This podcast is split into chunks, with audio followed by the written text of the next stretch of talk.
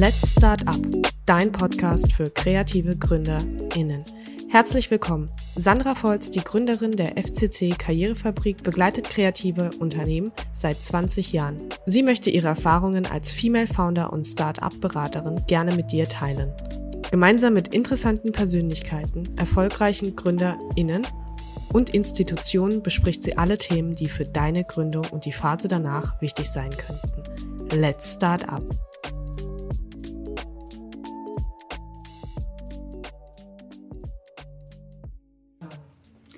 So, hallo, äh, live vom Demo-D der sechsten Runde Stoff im Kopf im Innoport, äh, veranstaltet vom Center for Entrepreneurship. Und Let's Start Up, der Podcast mit Tipps für Gründer, Gründerinnen, was zu beachten ist und heute auch besonderes Thema Unterstützung auf der einen Seite, Accelerator-Programme erklärt von der anderen Seite. Ich bin ganz arg glücklich, dass ich heute an meiner Seite Raffi habe. Wir kennen uns sehr lange. Ich kenne ihn noch von der Hochschule, habe die ganze Entwicklung auch von Morotai, Höhle der Löwen mitbekommen. Und er war heute der Keynote-Speaker und hat sehr viele Tipps und sehr viele Schwerpunkte heute gesetzt für die Teilnehmerinnen des äh, Stoff im Kopf Programms. Und auf der anderen Seite Thomas Remet, äh, der Leiter des Programms Stoff im Kopf, der sich sehr, sehr stark für das Thema Gründung stark macht und auch immer schaut, dass die Programme wirklich sehr gut und sehr qualitativ äh, interessant umgesetzt werden. Ich würde ganz gern starten, dass Raffi sich kurz vorstellt und danach Thomas und dann würde ich ein paar Fragen stellen und freue mich, dass wir das heute mal live machen können. Raffi? Ja, ich bin der Raffi, ich bin 33 äh, Jahre alt, ähm, Gründer und Creative Director von Morotai. Ich habe die Marke 2017 gegründet und ja, und wir machen das jetzt schon eine, eine Weile und äh, ich hoffe, dass es noch lang weitergeht. Ja, Thomas Rehmet von der Hochschule Reutlingen, dem Center for Entrepreneurship, das ich leiten darf. Und wir machen seit jetzt drei Jahren das Programm Stoff im Kopf, den, ähm, das Acceleratorprogramm für textile Gründungsvorhaben im ganzen deutschsprachigen Raum. Soweit ich weiß, das einzige dieser Art für textile Startups. Genau, das finde ich auch so interessant, dass es wirklich einen äh, Fokus auch in dem Bereich hat. Raffi, ich würde ganz gerne dich mal fragen, was hat euch bei Morotai am meisten geholfen, gerade auch in der ersten Phase? Äh, was waren wirklich äh, so Themen, die euch vorangebracht hat? Also gerade am Anfang, weil ich ja auch direkt aus dem Studium heraus gegründet habe, man hat ja noch nicht so richtig, man kennt die Branche noch nicht richtig, die Mechanismen, wie läuft es mit den Saisons ab, wie sieht der Markt aus, was ist eine Wettbewerbsanalyse. Also gerade diese Themen waren jetzt gerade in meinem Fall auch im Studium nicht so, so arg an, ähm, angesprochen. Und deswegen war jetzt zum Beispiel auch die Beratung, die wir zusammen hatten, sehr essentiell, weil wir da einfach auch gemerkt haben, wie, wie funktioniert das mit den Messen, wie kalkuliert man überhaupt mal Preise, gründet man eine GmbH, macht man das als GbR. Also einfach mal so die ersten Steps, dass man überhaupt mal laufen kann das war schon am Anfang sehr essentiell, dass wir überhaupt mal äh, auf die Beine kommen. Und dann bist du ja relativ schnell ähm, auf weitere Teammitglieder zugegangen. Und äh, das ist ja immer so der Punkt, fange ich erstmal allein an oder äh, stelle ich mir ein Team zusammen? Und ich glaube, du hattest einen ziemlichen Fokus schon, wen du dir suchst, oder? Ja, mir, mir war ja klar, ich komme aus dem Design. Ich kriege das Marketing einigermaßen hin. Ich werde ein gutes Produkt haben, das Branding, aber Schwachstellen war halt einfach, wie sieht es mit den Finance-Themen aus, also Finanzgeschichten, das ganze Thema Produktion, eine Kalkulation zusammenstellen oder halt auch die ganze IT hinter so einer Marke. Und dann, ich dann war mir dann relativ klar, ich muss mir da einfach Leute dazu nehmen, auch Anteile abgeben und mit denen zusammen gründen, die, wo dann einfach ein sehr unterschiedliches Team halt ist mit unterschiedlichen Skillsets. Und ähm, das hat sich eigentlich auch für die Zukunft jetzt äh, ja, als, als gut herausgestellt, weil man da eben viel einfacher starten kann Sonst hätte ich mir das mit, mit viel Geld einkaufen müssen alles. Und gerade am Anfang war es halt cool, da die Leute mit, mit direkt am Anfang dabei zu haben. Jetzt haben wir immer das Problem, äh, wenn man eine Idee hat, möchte man das schnell umsetzen und möchte schnell bekannt werden. Äh, dir ist es gelungen. Äh, welche Tipps gibst du denn da weiter? Warum wirklich die Entwicklung so schnell war? Was hat dir da geholfen oder welche Veranstaltung, was war besonders hilfreich? Wir waren ja relativ früh auch schon auf der FIBO. Mhm. Das war zum Beispiel ganz gut. Also einfach Messe, generell Messethemen. Man kann relativ schnell an Kunden rankommen. B2C messen, aber auch B2B messen. B2B messen würde ich erst machen, wenn man wenn einigermaßen die Struktur steht, weil man dann eben auch, weil es sind ja schon mal andere Mechanismen, da braucht man eine gute Kalkulation, muss auch nachbestellen, dass man auch eben Ware bestellen kann. Und wir haben halt so die ersten Proof of Concepts mit, mit, mit B2C-Messen halt erstmal gehabt. Da haben wir natürlich Glück, dass wir, dass, äh, wir, wir hatten uns bei Höhle der Löwen beworben und die haben uns ja auch direkt angenommen. Das war natürlich, ist jetzt relativ selten, dass man halt mit einer Marke dreieinhalb Millionen Zuschauer erreicht. Aber ich würde generell jede Möglichkeit nutzen, die in irgendeiner Weise äh, Sichtbarkeit bringt. Und ähm, das kann Messen sein, das kann Seeding sein, dass man eben an, an Influencer Ware verschickt. Man kann sich auch, auch, es gibt auch Themen, dass man jemanden, sage ich mal, einen Prominenten, äh, einen Prominent zum Beispiel ins Haus holt und sagt, man zahlt den erstmal nicht, sondern macht das über einen Exit-Share. Ja, und kriegt dann virtuelle Anteile zum Beispiel. Also, dass man einfach ähm, ähm, ähm Leute mit reinholt, die eine gewisse Reichweite haben. Und wenn es eben nicht Leute sind, dann kann es eben auch eben Messen sein oder TV-Ausstrahlung, jetzt Hülle der Löwen. Das sind super Formate. Wir haben dann ein Jahr später dann auch nochmal, da ging es auch nochmal Reichweitenthema mit Pro7 Sat1, die haben auch nochmal so einen Accelerator.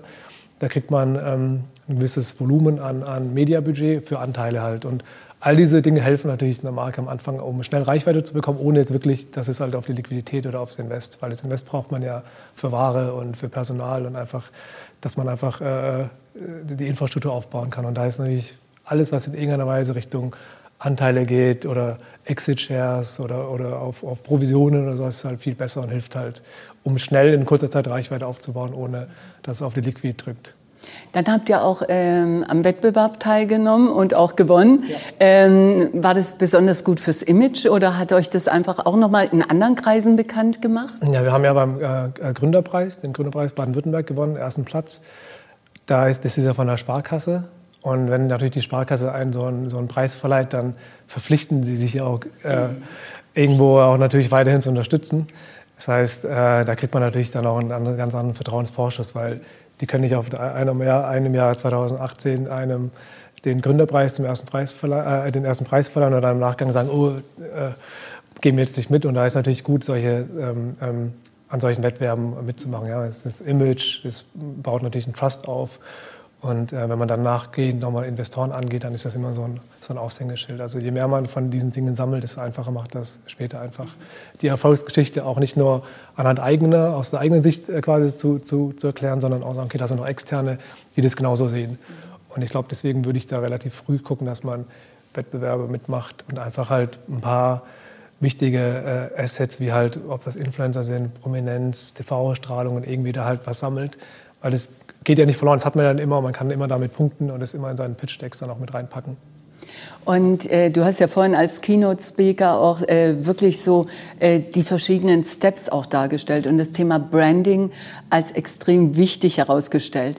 Ähm, und ich meine, als Designer, ja, Marketing, Produkt, äh, würdest du da einfach noch mal ein paar Tipps dazu geben? Branding, Bekanntheit der Marke und auch das gute Image wirklich ja. auch. Also ich, der, wir sind halt aktuell an einem Punkt, dass äh, die Menschen kaufen ja nicht wirklich mehr Produkte.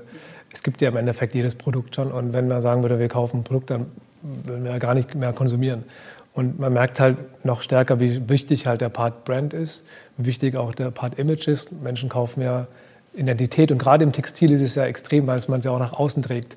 Es ist ja nicht etwas, ich sage jetzt mal, ist ja nicht wie ein Möbelstück, was daheim ist und man identifiziert sich vielleicht weniger damit, sondern bei Kleidung speziell wäre schon wichtig, dass man einfach ein Brand auch darstellt und Identifikation. Und das geht natürlich, entweder ist man selber die Person halt oder es geht über so Leihidentitäten, dass man eben sagt, okay, da ist ein Fußballer oder es ist ein Schauspieler und die haben schon eine gewisse Identität und man verknüpft das halt eben mit der Marke. Deswegen ist es schon sehr extrem wichtig, von Anfang an das richtige Image, eine gute CI, eine klare Struktur, dass man einfach merkt, da hat sich jemand hingesetzt und das ganze Bild ist rund. Und ich sehe oft Marken so, die sagen so, ah, wir machen, die machen im Nachgang eben noch das Branding und da schustern das dann zusammen.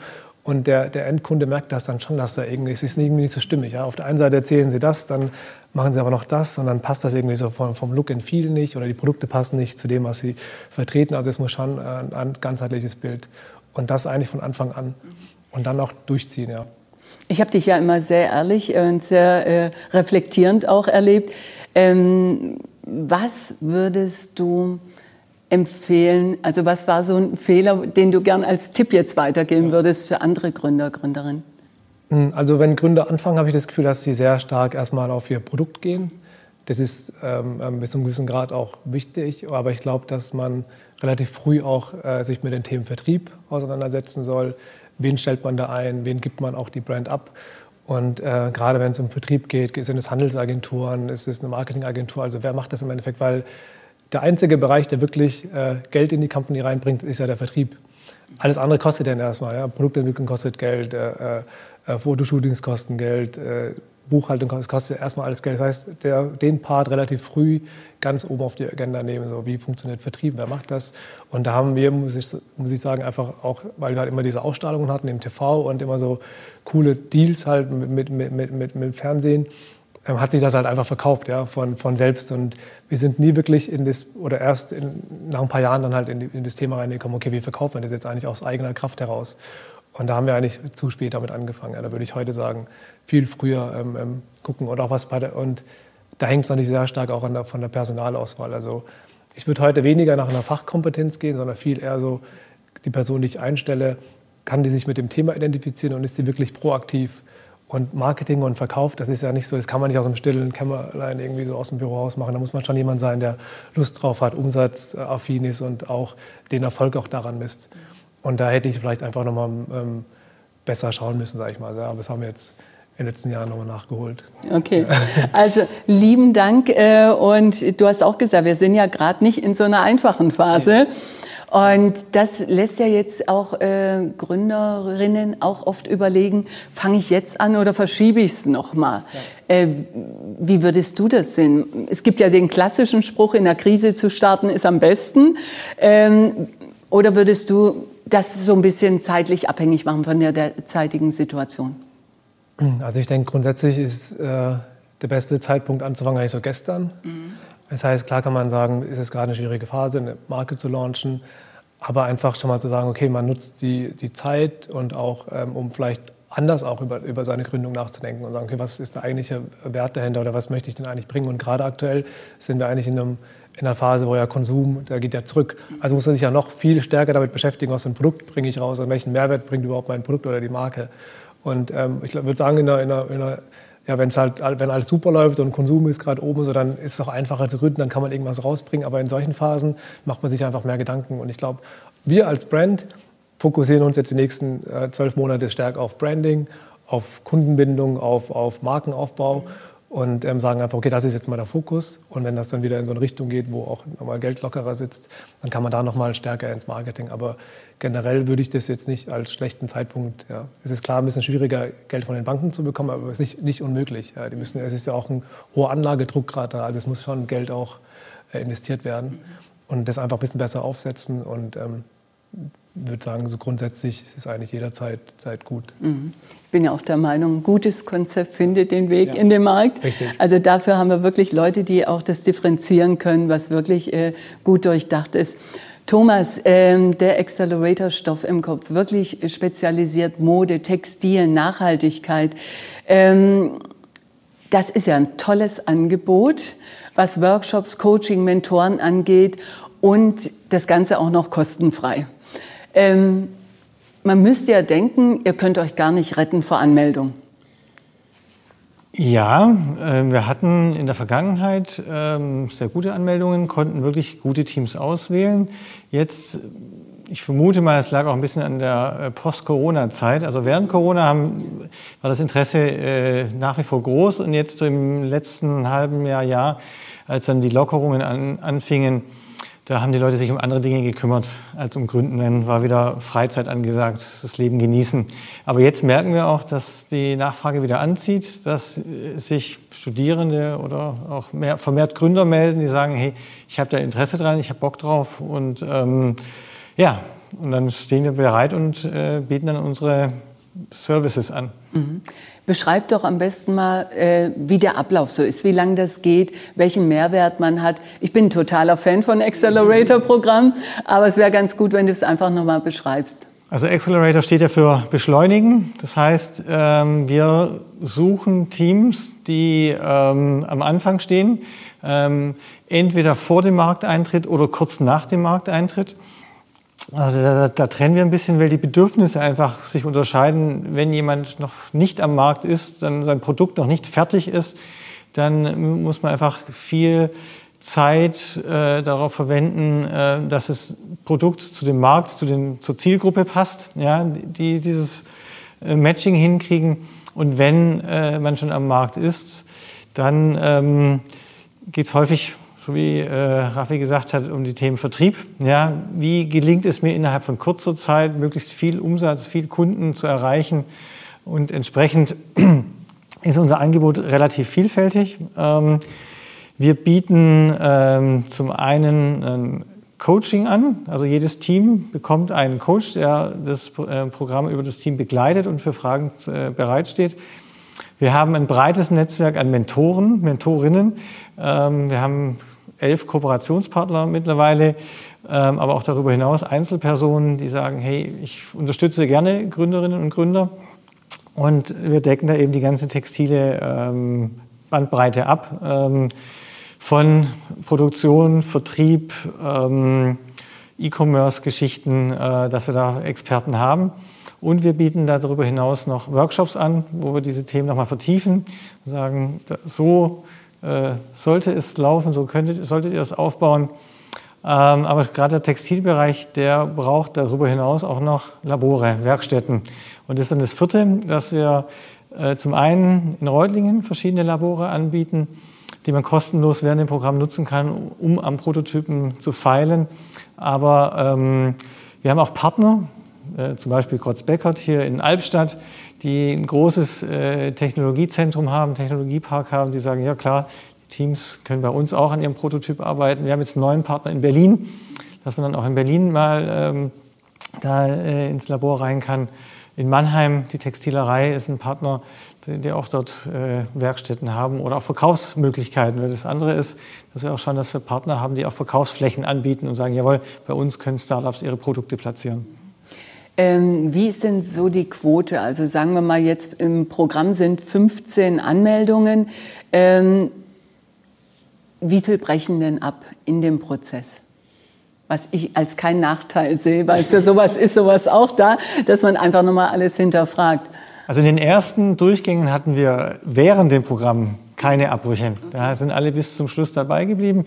Jetzt die letzten zwei, drei Mal sind ein, zwei, drei Teams äh, ausgestiegen, die gesagt haben, es ist zeitlich nicht zu machen. Es ist häufig bei Einzelpersonen so. Es ist häufig bei jemandem, der äh, aus dem Job heraus gründen möchte, der sagt, eigentlich habe ich hier meinen Job, mit dem ich Geld verdiene, ich möchte es aber nebenbei machen.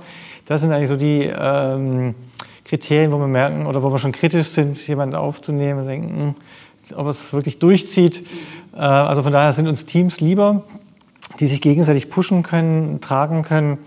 Und jemand, der sagt, ich lasse alles los, ich springe ins kalte Wasser und ich lasse mich da wirklich drauf ein. Und dann zu sagen, nach einem halben Jahr oder nach einem Jahr ähm, schwimme ich weiter oder gehe ich doch wieder an Land und äh, suche mir was anderes. Also die, der, der, andere Punkt, wie es danach weitergeht bei den Teams. Ähm, ich habe vorhin gesagt, dass wir Teams auch jetzt aufnehmen, die, die schon weiter sind. Das ist einfach auch ein Erfahrungswert, weil wir zu Beginn festgestellt haben, dass wir relativ frühphasige Teams aufgenommen haben, wo dann die Zeit da danach bei vielen dann, ähm, ja, die sind viele zur Entscheidung gekommen, ist dann auch, oder nicht viele, aber einige dann doch gesagt haben, nee, ich mache nicht weiter. Es ist mir zu viel Zeit, ähm, ich schaffe das nicht ähm, ist mir zu unsicher. Und ähm, da würde ich mal so sagen, dass so 20, 30 Prozent äh, von den Teams dann auch innerhalb von einem Jahr dann äh, aufgehört haben. Auf der anderen Seite, nächste äh, Woche ist ja auch ein Team bei Höhle der Löwen. Es gab jetzt in den letzten Wochen einige Preise auch äh, von Accelerator-Teilnehmerinnen. Also äh, da hat sich ja auch viel bewegt und das ist ja auch toll zu sehen, ja. wenn man so wirklich von Beginn an die Entwicklung sieht und dann sind sie am Markt und dann wird das honoriert. Ich war in Amsterdam im Museum, sehe auch einen Teil einer ähm, Teilnehmerin hier. Du führst ja häufig die Erstgespräche. Nach welchen Kriterien gehst denn du vor, um so äh, ein Gefühl zu bekommen, da glaube ich dran. Also äh, für mich ist es ja immer Idee auf der einen Seite und Gründer, Gründerin, Team auf der anderen Seite. Aber du hast ja jetzt wirklich auch viele Gespräche. Was ist für dich immer so ähm, ein wichtiges Indiz? Also, also Raffi hat es vorhin in seiner Präsentation gesagt, 74 Prozent Effort. Ja? Also es geht um die Passion, um die Leidenschaft, ja? um die Motivation, die jemand mitbringt.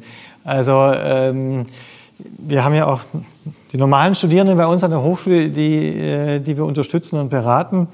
Und es gibt viele gute Ideen, aber wenn man nicht dafür brennt und davon überzeugt ist, dass man es äh, umsetzen kann und da auch bereit ist, dafür wirklich ja, nicht nur die Extrameile zu gehen, sondern sehr viel zu investieren, sehr viel Zeit, sehr viel Leidenschaft damit zu bringen, dann ähm, ja, wird es schwierig. Ja?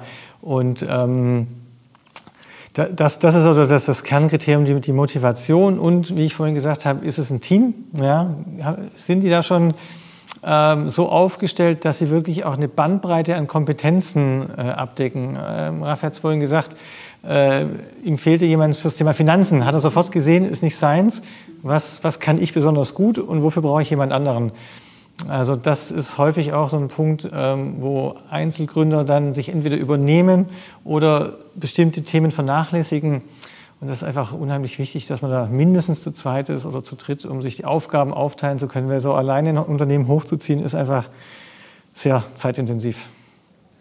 Jetzt hatten wir heute äh, den Demo-Day des sechsten Durchgangs und es gab auch tolle Preise, das fand ich toll. Also äh, hier Messeteilnahme, äh, auch Pitch-Teilnahme, da hat sich auch nochmal was weiterentwickelt. Wann kommt der nächste Durchgang? Wir starten den siebten Durchgang im äh, Februar, 10. Februar geht's los. Wir ähm, haben den Anmeldeschluss am 30. Januar und äh, dann gibt's kurz danach äh, einen Auswahl-Pitch wo äh, alle Teams, die sich bewerben oder Gründerinnen, die sich bewerben, ähm, von der Jury, von unseren Partnern äh, ihre Idee vorstellen. Ganz kurz, drei Minuten, kurze Fragerunde, zwei Minuten. Und dann trifft die Jury die Entscheidung, sagt, die wollen wir drin haben, die Ideen finden wir gut, die Teams finden wir gut. Genau. Also, wer Interesse hat, äh sich unbedingt bewerben. Also das Programm ist wirklich spannend und vielseitig und äh, Thomas ist Ansprechpartner und sein Team auch dazu. Also wirklich ein tolles Programm über einen Zeitraum von vier Monaten und man kann auch sehen hier, wie Entwicklungen auch in der Gründungsszene gelingen. Also ich bedanke mich ganz, ganz herzlich für so tolle äh, Austausch heute und so tolle Tipps. Lieben Dank. Danke sehr. Danke dir.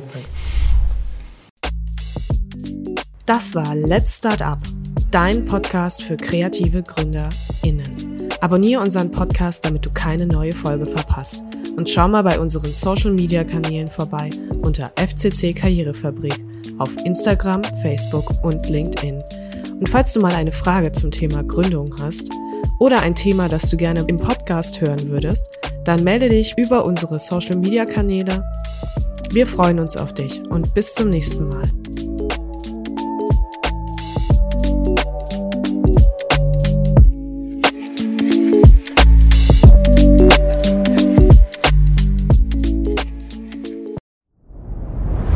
Dir hat dieser Podcast gefallen? Dann klicke jetzt auf Abonnieren und empfehle ihn weiter. Bleib immer auf dem Laufenden und folge uns bei Twitter, Instagram und Facebook. Mehr Podcasts findest du auf meinpodcast.de.